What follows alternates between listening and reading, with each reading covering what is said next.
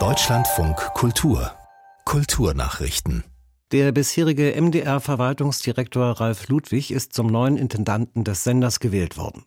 Der Rundfunkrat des Mitteldeutschen Rundfunks sprach sich in Leipzig mit der erforderlichen Zweidrittelmehrheit für Ludwig als Nachfolger von Carola Wille aus, die Ende Oktober aus dem Amt scheidet.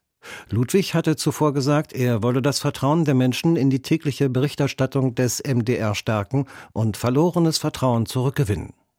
Die Buchhandelskette Thalia führt Kassen zum eigenständigen Auschecken ein. Das berichtet das Börsenblatt des deutschen Buchhandels.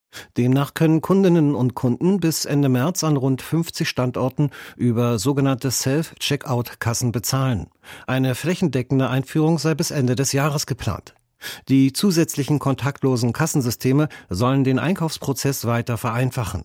Gleichzeitig könnten sich die Mitarbeitenden stärker auf die buchhändlerische Beratung konzentrieren, so Stefanie Sporzim, die für das Projekt verantwortlich ist.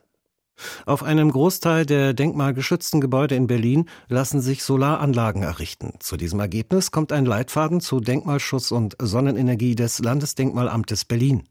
Bereits heute befinden sich viele der größten Solaranlagen in Berlin auf Denkmälern, etwa auf dem Roten Rathaus. Landeskonservator Christoph Rauhut erklärte, Denkmalschutz und das Fördern erneuerbarer Energie sei kein Widerspruch.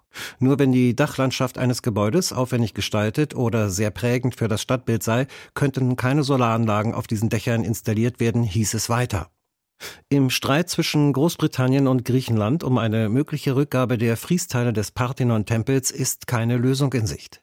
Es gebe keine Pläne, ein Gesetz zu ändern, das eine Herausgabe von Artefakten aus dem British Museum verhindert, sagt der britische Premierminister Sunak auf einem Flug in die USA. Das Gesetz British Museum Act von 1963 verbietet es der Einrichtung, Objekte aus ihrer Sammlung zu verschenken. Athen fordert seit Jahrzehnten die Rückgabe sämtlicher Friesteile aus dem British Museum.